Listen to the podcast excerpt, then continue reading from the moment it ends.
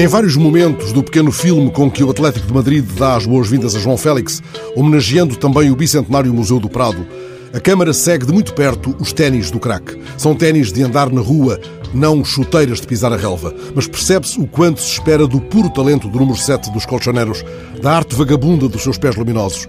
Ele deambula em passo lento por entre os magníficos quadros do museu. Por vezes senta-se em contemplação e, a dado momento, para diante de Las Meninas de Velázquez e sorri. É um sorriso pouco aberto de um rapaz tímido, mas tem a força de quem herdou a camisola de Griezmann.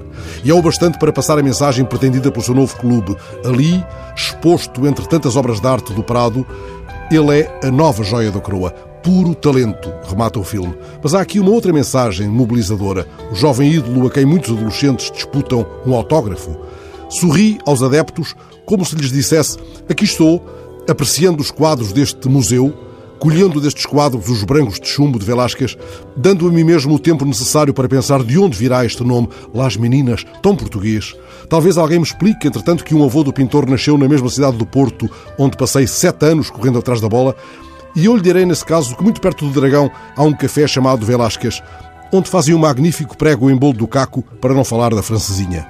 Ali está o puro talento do novo craque mostrado ao mundo, ao lado do mais mítico quadro de Velásquez, tão perto do rosto grave da Infanta Margarida e de Dona Isabel de Velasco e do rei refletido no espelho e do pintor entre os seus retratados e das damas de companhia e dos anões, Marie e Nicolás. Nicolás com o pé pousado sobre o cão deitado ali perto num gesto sem delicadeza. Não se pôs assim o pé numa bola, muito menos num cão, Nicolás. Quanto ao quadro que deste modo nos é revelado, João que observa e é observado, João que nos olha como uma figura recortada ao fundo entre a penumbra da corte de Filipe IV e a luz do mundo, espelho e baliza, fogacho e peso do instante, prado e relevado, museu e estádio, nenhuma legenda é necessária. Essa é, talvez, a grandeza deste filme. Em nenhum momento ele repete a tirada de Gautier, que perguntou onde está o quadro quando se confrontou com Las Meninas de Velázquez. Do mesmo modo, João Félix não precisará de perguntar onde está a baliza.